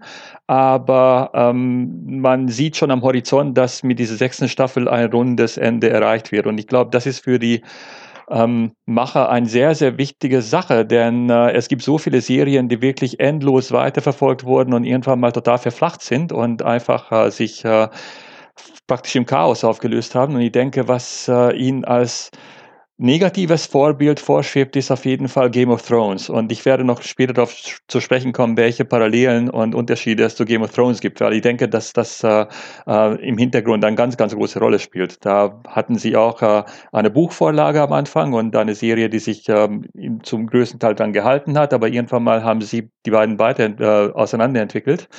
Und äh, für mich wäre es logisch, wenn es mit der sechsten Staffel enden würde. Eventuell, wenn es äh, dann tatsächlich noch einen großen Markt dafür gibt, könnte man in vier, fünf Jahren ähm, mit einer halb neuen Serie nochmal das Franchise wiederbeleben. Okay, gut. Dann machen wir den Spoiler-Teil später, damit Elle und alle anderen Leute, die nicht gespoilert werden, ausschalten können und sprechen jetzt erst einmal über den Realismus. Da habe ich mir eigentlich äh, in drei verschiedenen Kategorien überlegt, wie ich an das Thema herangehen sollte. Und die hängen auch alle miteinander ein bisschen zusammen. Also die drei Felder sind erstens die Welt der Physik, dann die Welt des Sonnensystems, also in welcher Welt wir uns befinden und welche Welt die Serie aufgebaut hat. Und drittens, äh, was damit ganz eng zusammenhängt, äh, sind die sozialen, politischen Strukturen, ähm, ob sie realistisch oder unrealistisch sind. Also was man beim Buch und auch bei der Serie ganz hoch anrechnen mag, ist, dass äh, die Physik eine unglaublich entscheidende Rolle spielt, vor allem auch in den Büchern. In der, in, in der Fernsehserie ist natürlich sehr viel schwieriger, das darzustellen, äh, wie sich Körper in Null Gravitation, also in Null Schwerkraft anfühlen. Aber im Buch wird es ständig beschrieben. Also äh, ich würde sagen, dass fast 20 Prozent vielleicht der Bücher ähm, damit zu tun hat, ähm, wie sich die Physik auf einen auswirkt. Also Beschleunigung oder Bremsmanöver. Ähm, wie verhält sich der Körper in ähm, Zero Schwerkraft? Wie fühlt sich das an, wenn jemand aus dem Gürtel kommt und zum ersten Mal auf einem Planeten runtergehen muss. Ähm, das spoilere ich schon mal, weil es auch in der Serie eine Rolle spielt. Naomi zum Beispiel, Naomi Nagata, die ähm, im Gürtel geboren wurde und dementsprechend einen anderen Körperbau hat, kann zum Beispiel nicht auf die Erde, um äh, die acht Eltern von äh, James Holden kennenzulernen, persönlich. Äh, die müssen äh, irgendwie per Skype miteinander reden oder vielleicht mal sich auf dem Mond treffen. Aber ansonsten, ihr Körper würde das gar nicht verkraften. Ähm, und das das spielt alles eine sehr, sehr große Rolle und das wird sehr, sehr schön gezeigt. Also ähm, danach kann man Star Trek oder Star Wars nicht mehr richtig gucken, ohne ständig an Physik zu denken und denken, boah, wie unrealistisch ist das denn? Dann das Sonnensystem. Das ist eine Sache, das mir sehr, sehr gut gefällt, muss ich sagen, dass sich äh, die Welt auf das Sonnensystem beschränkt. Ähm, schon auf den ersten Seiten des Buches geht es um den sogenannten Epstein Drive, also den Epstein-Antrieb, äh, der von einem Menschen namens Epstein irgendwann mal vielleicht im 22. Jahrhundert erfunden worden war. Und dieser Antrieb gab uns zwar das Sonnensystem, aber nicht die Sterne. Das heißt, äh, man kann da damit schon sehr beschleunigen, aber das reicht noch lange nicht, um zu den Sternen zu kommen. Und deswegen finde ich es äh, sehr, sehr realistisch, denn ich denke, dass die Menschheit schon an die Regeln der Physik an die Gesetze der Physik gebunden ist und ich sehe es einfach nicht, dass wir in den nächsten Tausenden von Jahren aus dem Sonnensystem rauskommen. Also es wird für uns darum gehen, in den nächsten Jahrhunderten, wenn es überhaupt eine Zukunft für uns gibt als Menschen, dass wir das Sonnensystem kolonisieren. Und kolonisieren ist ein sehr gutes äh, Stichwort, denn es geht nicht darum, diese Welt zu bevölkern, sondern tatsächlich auszubeuten eher. Und äh, und äh, die Gürtler oder die Belter kommen dabei fast als fast als Kollateralschaden zustande, denn äh, die werden dahin geschickt zu Millionen, um äh, die Rohstoffe auf diesen Asteroiden ähm, abzubauen, weil äh, diese äh, Rohstoffe werden auf, dem, auf der Erde und auf dem Mars gebraucht. Und dadurch entsteht eine ganz neue Schicht von Menschen oder ganz neue Unterart. Das ist ja ganz interessant, weil eigentlich ja ist da keine ähm, unter Rasse sozusagen äh, der Menschheit, denn sie können sich immer noch miteinander vermehren, aber trotzdem ähm, die Menschen erkennen sich sofort, wenn sie sich sehen, ob jemand vom Mars kommt. Auf dem Mars ist äh, bekanntlich äh, halbe, Schwer, halbe Erdenschwerkraft. Äh, und sie haben nach 100 Jahren sehen sie auch schon ein bisschen anders aus. Und äh, vor allem die ähm, Bärte in der fünften, sechsten Generation haben einen sehr, sehr langen Körperbau, die haben sehr schwache Knochen, äh, die sind meistens über zwei Meter groß und sehr, sehr lang und, äh, das wir, und haben sehr große Köpfe. Ähm, und ähm, deswegen spielt das im Buch eine unglaublich wichtige Rolle, wie diese ähm, drei Gruppen miteinander umgehen. Also die, es gibt die Erdbewohner und es gibt die Marsbewohner. Die auf dem Mars sind äh, ja, ich würde nicht sagen sektenähnlich, sondern eher wie eine militärisch organisierte Gesellschaft, denn äh, die müssen diesen Planeten terraformen. Das dauert, das wissen sie, dauert Jahrhunderte und äh, das wie ein Generationsschiff. Die wissen einfach, diese Generation, dass sie niemals da ankommen werden, dass es einen grünen Mars gibt in ihrem eigenen Leben, sondern die arbeiten auf einen, auf ein großes Ziel hin. Und das finde ich sehr, sehr schön und realistisch beschrieben im Buch, wie diese Gesellschaften miteinander umgehen. Die Erde ist furchtbar, da leben 30 Milliarden Menschen, wird es einmal genannt. Was ich übrigens für mächtig unrealistisch halte. Ich glaube nicht, dass die Erde tatsächlich 30 Milliarden Menschen ernähren könnte, selbst unter schlimmen Bedingungen nicht. Und außerdem ist es ja so, wie wir aus der Wissenschaft zu kennen, meinen, dass es demografisch auch eine Obergrenze gibt. Also irgendwann mal wird die Erdpopulation alle Voraussicht nach einen Höhepunkt erreichen und dann langsam zurückgehen. Ähm, aber was ich sehr schön beschrieben finde, dass auf der Erde die allermeisten ein sehr, sehr bitteres Dasein fristen, unter dem Existenzminimum leben und irgendwie äh, durch Sozialhilfe am Leben gehalten werden und nur ein kleiner Bruchteil hat überhaupt Arbeit.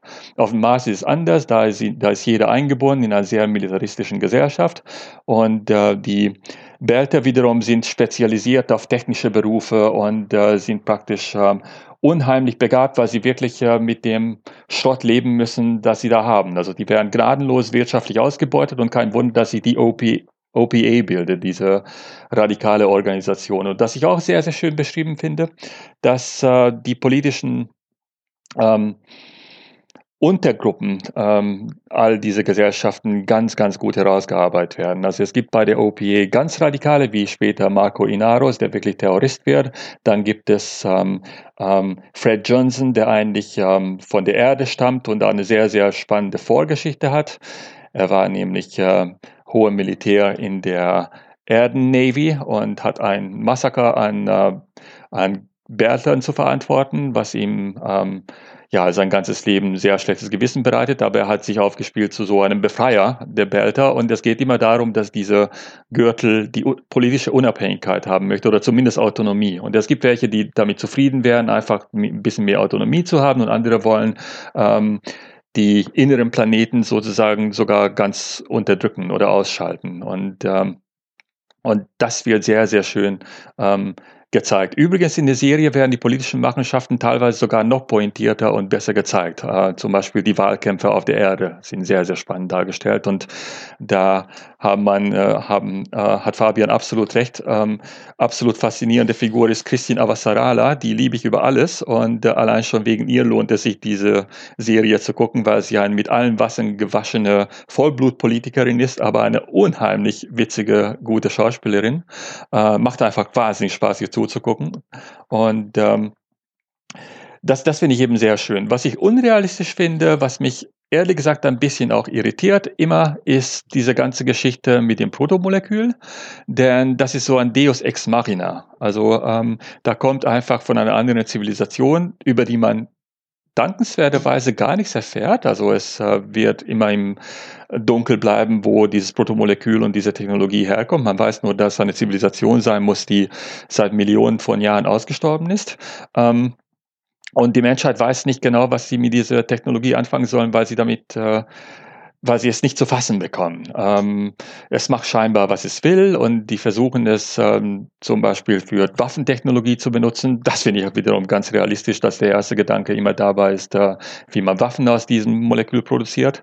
Ähm, aber trotzdem finde ich es ein bisschen irritierend, dass wir uns einerseits sehr an physische Gesetze halten und andererseits dieses ähm, Deus ex machina dann äh, ähm, spielt und äh, plötzlich, wie Jürgen auch ein bisschen äh, ja, kritisch angemerkte, dass da so ein Stargate-Szenario dann reinspielt.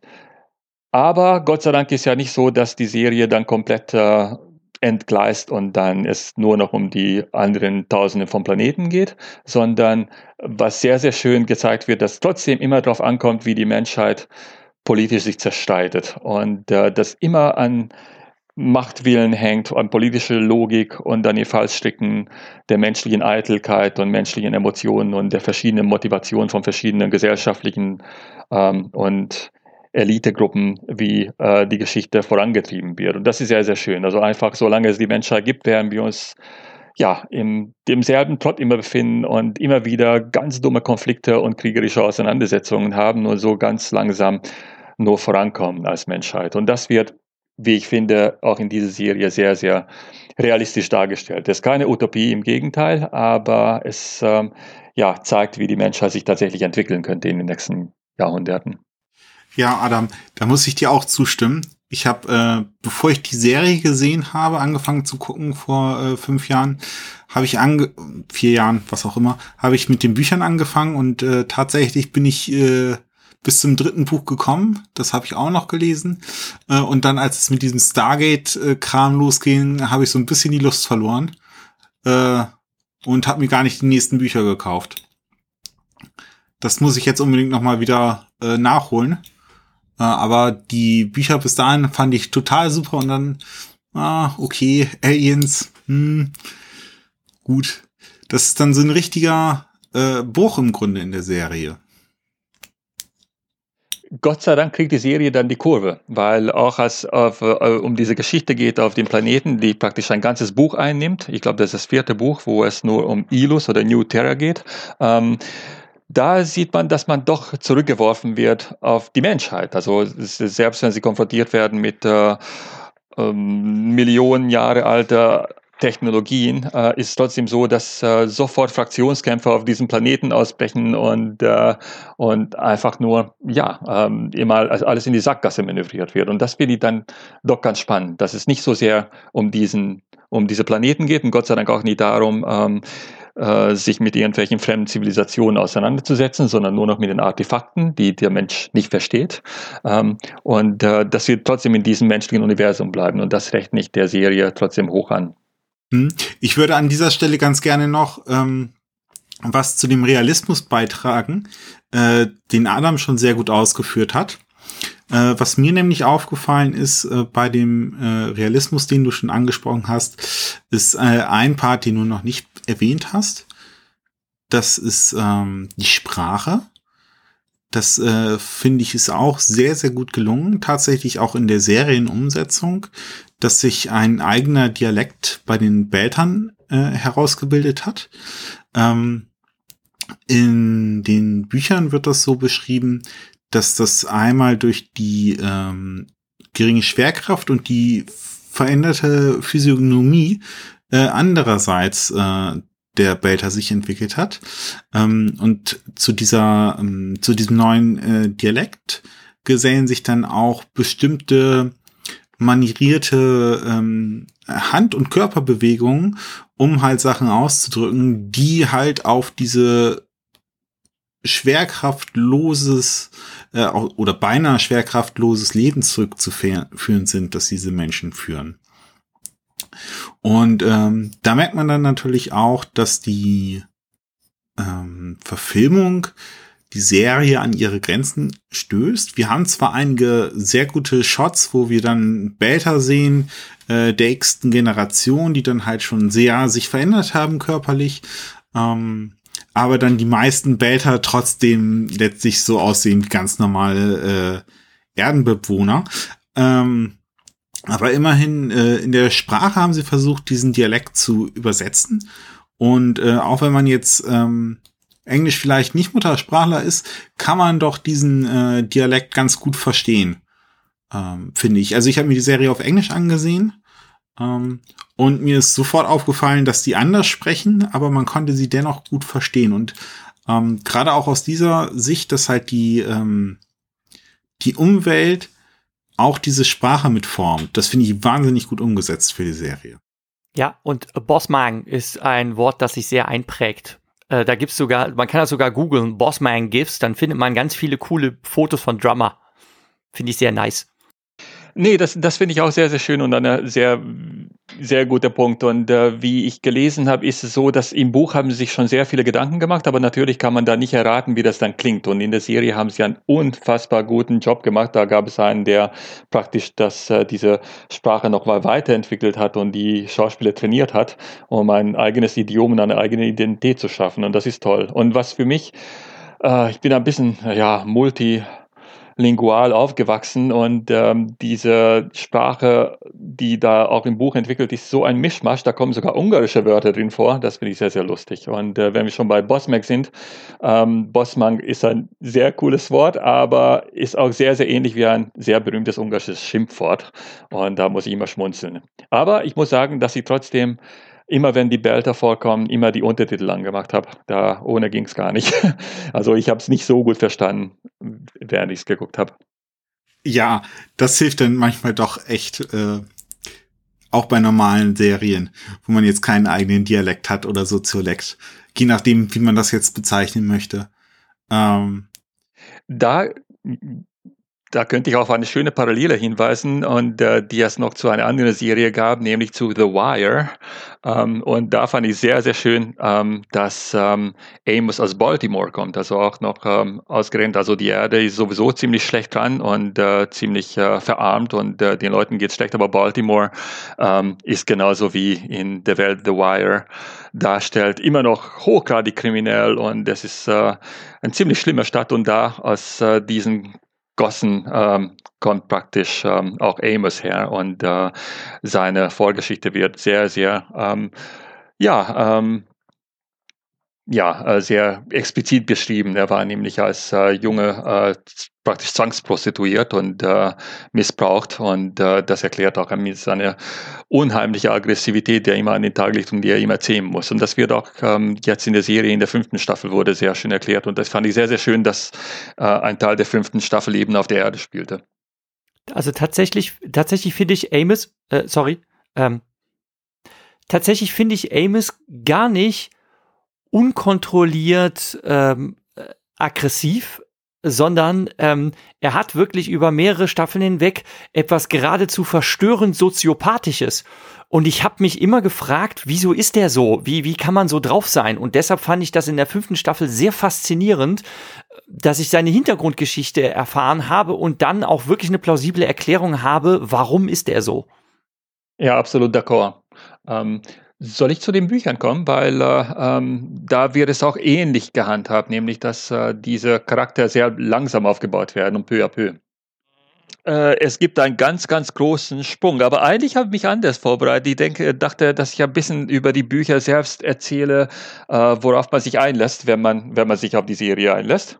Ähm, ganz kurz und danach gehe ich da, dazu über, was äh, 6, 7, 8, Quatsch, 7, 8, 9 passiert.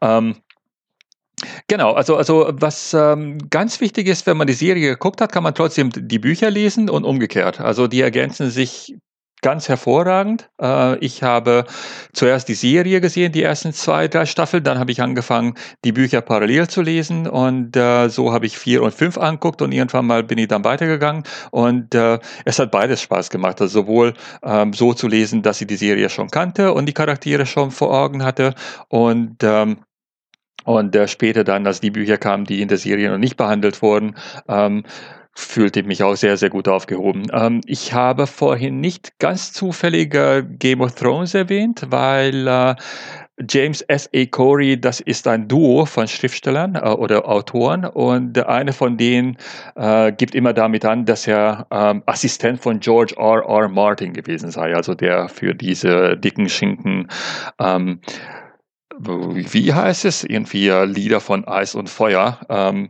verantwortlich ist. Und ähm, ich habe den ersten Band davon gelesen von Game of Thrones und äh, der Aufbau ist total ähnlich. Es, äh, jedes Kapitel ist äh, der Perspektive von einem der Protagonisten gewidmet und dann verfolgt man diese Person ungefähr 10, 15 Seiten lang. Das äh, kann man so in 20, 25 Minuten weglesen. Dann kommt ein Cliffhanger und es geht weiter mit einer anderen Perspektive. Und das ist in allen Büchern gleich. Also immer sind die Kapitel gleich lang und äh, das ergibt so einen äh, sehr, sehr gut strukturierten Lesefluss. Ähm, das heißt, es ist halt ganz anders wie der Wüstenplanet zum Beispiel, wo es dann äh, teilweise über 200 Seiten lang meandert und philosophiert wird. Ähm, und ich denke, dass sich die beiden Autoren relativ gut ergänzt haben. Der eine ist eher für den Weltbauausbau verantwortlich und der andere bringt dann Action rein sozusagen. Ähm, und ähm, eigentlich unterscheiden sich die Bücher von der Serie nicht so radikal. Ich könnte höchstens darauf hinweisen, welche Handlungsstränge ein bisschen anders gehandhabt wurden. In den Büchern gibt es noch mehr Charaktere. Teilweise wird in der Fernsehserie werden manche Charaktere zusammengelegt. Das ist vor allem bei Drummer, bei Camina Drummer ganz, ganz eindeutig, weil sie sich aus mehreren Charakteren eigentlich zusammensetzt. Ähm, aber Sarala spielt witzigerweise in den Büchern am Anfang überhaupt keine große Rolle. Die kommt, wenn ich mich richtig erinnere, erst im zweiten Buch vor überhaupt. Und äh, währenddessen ist sie in der Serie eine der zentralen Figuren von Anfang an, was eine super Entscheidung war. Ähm, aber ansonsten ist die Struktur ziemlich ähnlich und die Konflikte sind ähnlich.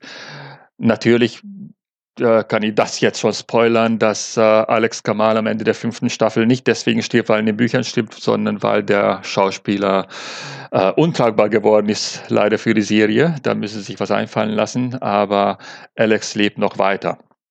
Ähm, aber was passiert, und jetzt beginnt der Spoiler-Teil, ähm, äh, der Schauspieler, genau, äh, also über den Genau, das kann ich erzählen. Der, der Schauspieler, jetzt fällt mir sein Name leider nicht ein. Moment, äh, der hieß, ähm, muss ich gleich googeln, aber auf jeden Fall ist der Schauspieler über den herausgekommen, dass er ähm, Frauen, teilweise wohl auch sehr junge Frauen, vielleicht auch Minderjährige, ähm, nicht unbedingt missbraucht hat, aber belästigt hat. Also zum Beispiel äh, sich äh, total idiotisch aufgeführt hat und äh, den äh, sehr anzügliche Nachrichten geschickt hat und den äh, ja, ähm, sich wie ein ziemliches Arschloch benommen hat. Und das kam raus in die Öffentlichkeit. Und ähm, es kamen immer mehr Frauen raus, die in den letzten Jahren mit ihm sehr unangenehme, unangenehme Erfahrungen hatten. Und das ist äh, in der heutigen Zeit natürlich äh, fast das Ende der Serie gewesen. Also es war, ähm, die fünfte Staffel war schon im Kasten, aber es wurde tatsächlich überlebt, dass sie es überhaupt senden.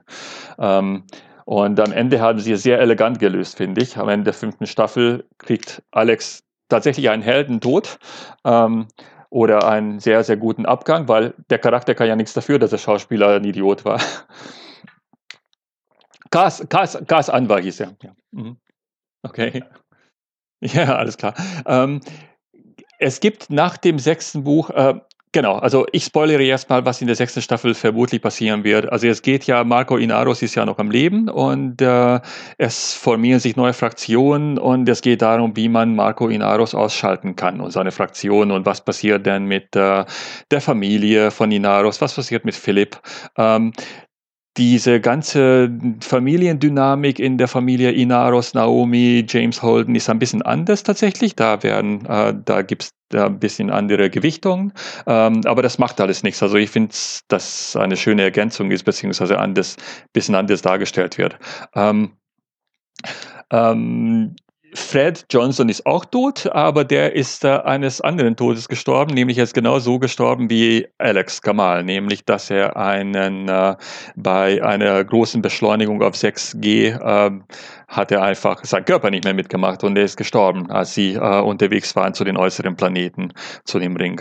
Ähm, aber was passiert nach dem sechsten Buch, kommt ein sehr großer Bruch, weil ich glaube, ungefähr 20 Jahre da in die Zukunft gesprungen wird. Und plötzlich sind James Holden und Naomi nicht mehr die jungen, circa 35-Jährigen, sondern sind Mitte 50 und seit 20 Jahren äh, sind sie praktisch äh, ja, Freiberufler und machen dies und jenes. Und äh, es gibt immer noch Medina Station, nämlich diese Weltraumstation, die da immer noch da ist, um die die ähm, den Zugang zu den äußeren Planeten zu regeln. Auf diesen äußeren Planeten ähm, haben sich inzwischen Kolonien gebildet, die ganz, ganz unterschiedlich sind. Es gibt Kolonien, die jeglichen Kontakt abbrechen wollen mit der Erde. Es gibt Kolonien, die regen Handel treiben wollen, aber das muss alles äh, koordiniert werden und äh, das spielt eine große Rolle. Und vor allem, was am Ende der fünften Staffel gezeigt wurde, diese ganz merkwürdige Truppe, die dann Marsianer, die dann äh, diesen großen Waffenhandel mit, der mit der OPE betrieben haben und dann über, die, über den Stargate verschwinden. Ähm, die haben ganz guten Zugang zu Wissenschaftlern und die äh, bauen im Geheimen eine eigene Armee auf mit äh, einer ganz neuen Flotte, mit äh, Supertechnologie und die versuchen dann zurückzukommen und militärisch äh, äh, die Herrschaft über die Menschheit zu übernehmen und praktisch so eine ja, ähm, wie römisch, ja, die möchten ein bisschen martianisch-römisch erscheinen, aber im Prinzip wollen sie eine faschistische Diktatur über die gesamte Menschheit zum Wohle der Menschheit errichten. Und äh, das Ganze sieht aus wie Chile in den 70er und 80er Jahren. Also so ein Pinochet-artiger Typ, der da versucht, äh, die Macht an sich zu reißen. Es geht darum, wie dann die Inners und James Holden und so weiter reagieren. Und äh, das ist wahrscheinlich dann die Aufgabe für eine spätere Serie. Also ich denke, dass in Staffel 6 vor allem noch um diese Marco Inaros Geschichte gehen wird und wie er in die Ecke getrieben wird. Ähm, und was ich ganz interessant finde, dass in den Büchern viel detaillierter beschrieben wird, was mit der Erde eigentlich passiert nach diesem Terrorangriff. Das wird in der Serie relativ unklar gelassen, wie viel äh, Schaden der angetan worden ist. Also im Buch, äh, in der Serie wird nicht klar, sterben da Hunderttausende oder sterben da Millionen oder gar Milliarden. Ähm, Aber im Buch ist es so, dass es eine ganz, ganz, ganz schlimme Auswirkung hat. Also da sterben tatsächlich viele, viele Dutzend Millionen Menschen ähm, auf der Erde. Und die Erde ist dann praktisch 20 Jahre lang ausgenockt. Und es dauert ganz lange, bis sie sich wieder erholen von diesem Schlag. Und äh, ist einfach geschwächt. Und was ich faszinierend finde, ist einfach, äh, wie es im Buch ähm, auch detailliert beschrieben wird, wie sich die Gesellschaft vom Mars praktisch jeglichen Zieles beraubt wird. Also Mars als Gesellschaft funktioniert nur deswegen, weil sie auf diese, ähm, diese Zeit hinarbeiten, weit weg in der Zukunft, wo, die, wo der Mars bewohnbar sein wird. Aber in dem Moment, wo sich diese bewohnbaren Planeten auftun, ist, es, ist die Luft raus. Und äh, bei den Behältern geht es ja darum, dass sie einfach ihre ökonomische Nische nicht mehr haben, äh, wenn sie nicht mehr diese Asteroiden ausbau, äh, ausbeuten, weil die ganzen Inneren können auf diesen neuen Planeten siedeln, aber die eben nicht, weil sie in Schwerkraft nicht äh, zurechtkommen. Und äh, damit sind sie eigentlich dem Tode geweiht. Und das ist eigentlich die Hauptmotivation von Marco Inaros. Er möchte einfach, dass die Behälter eine Zukunft haben und möchte die in ihrem Planeten unterdrücken, damit äh, die Behälter einfach mal das Sagen haben und, äh, und ihre Nische einfach weiterleben kann. Das ist alles sehr, sehr faszinierend ausgedacht, finde ich. Ähm, wir haben ja in äh, ja, ähm, wir haben ja in der Serie auch ganz deutlich diese Andeutung, ähm, dass die Zivilisation, die diese Sternentore geschaffen hat, ähm, ausgerottet wurde äh, durch eine Spezies, eine Lebensform, ähm, die halt ähm, irgendwie mit diesen Ringen zu tun hat und durch diese Ringe gestört wurde, wird das nochmal aufgegriffen in den Büchern. Weil da kommt ja diese Andeutung auch dann am Ende der Staffel 5, äh, als ähm, die Marsianer durch äh, das Ring äh, durch den Ring äh, die das Solsystem verlassen, ähm, dass sie dann irgendwas aufwecken.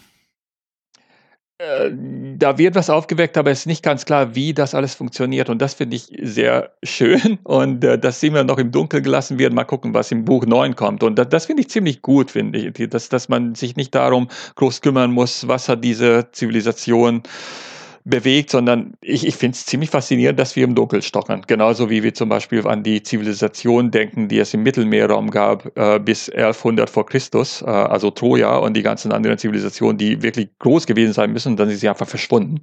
Und äh, das und wir wir stochern nur im, einfach im Dunkeln herum versuchen herauszufinden, wie es wie, wie das war damals. Und das finde ich ziemlich ziemlich cool gelungen. Mal gucken, was im Buch 9 passiert. Und äh, die haben von Anfang an gesagt, äh, mit dem neunten Buch endet das. Also die, das, das rechnen denen auch hoch an, dass sie einfach einen Plan hatten von Anfang an. Wir machen das bis Buch 9 und fertig ist es. Ähm, Im Gegensatz zu anderen Autoren, die einfach weiterschreiben und weiterschreiben und immer, äh, ja, äh, immer zielloser wurden. Ich möchte jetzt nicht über die Wüstenplaneten wieder reden, aber das konnte man im Buch 5 und 6 schon fühlen, dass man nicht mehr wusste, ob er überhaupt einen Plan hatte im Hinterkopf. Tschüss! Wiederhören. Tschüss. Bis denn. Tschüss.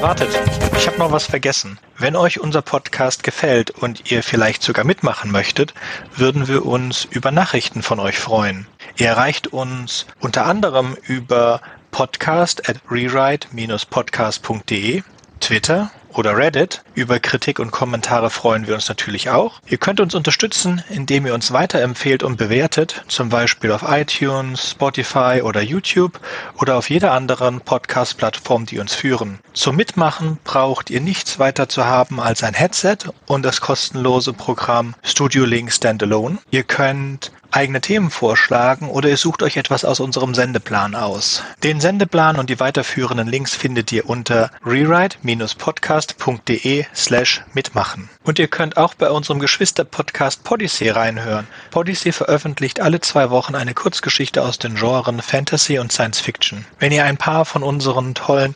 Podcast-Aufklebern haben möchtet, dann schickt uns einfach eine Nachricht mit eurer Adresse und wir schicken euch Aufkleber. Tschüss!